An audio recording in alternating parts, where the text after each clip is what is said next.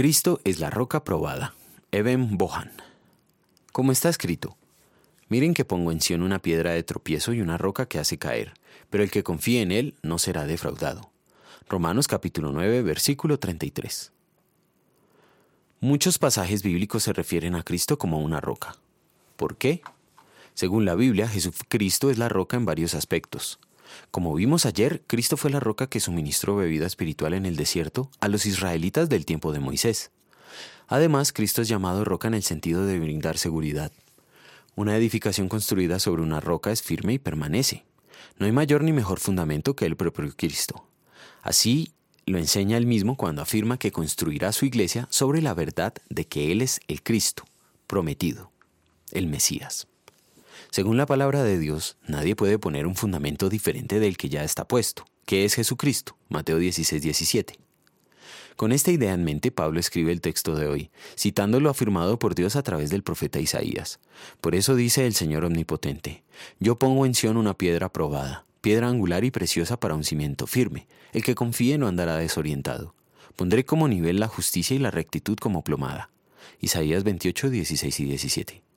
Cristo es la piedra probada y declarada perfecta, la roca justa sobre la cual se fundamenta el edificio de la fe.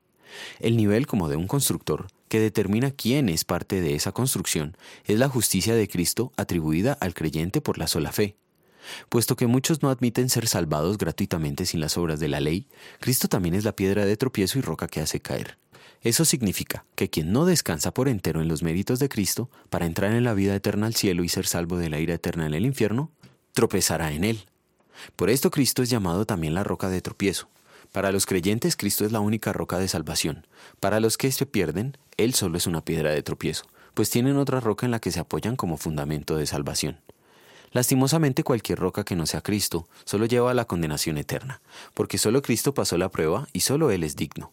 Solo Cristo, en situación nuestra, obedeció perfectamente la ley moral de Dios y venció las tentaciones de Satanás, y solo Él padeció en la cruz toda la ira de Dios que merecemos por ser pecadores. En gratitud vamos a querer temer, amar y confiar en Cristo como Dios y Salvador nuestro, por encima de todas las cosas. Oremos.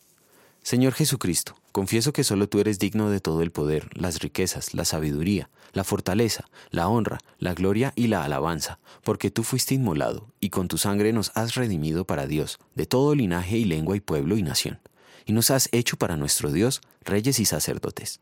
Amén.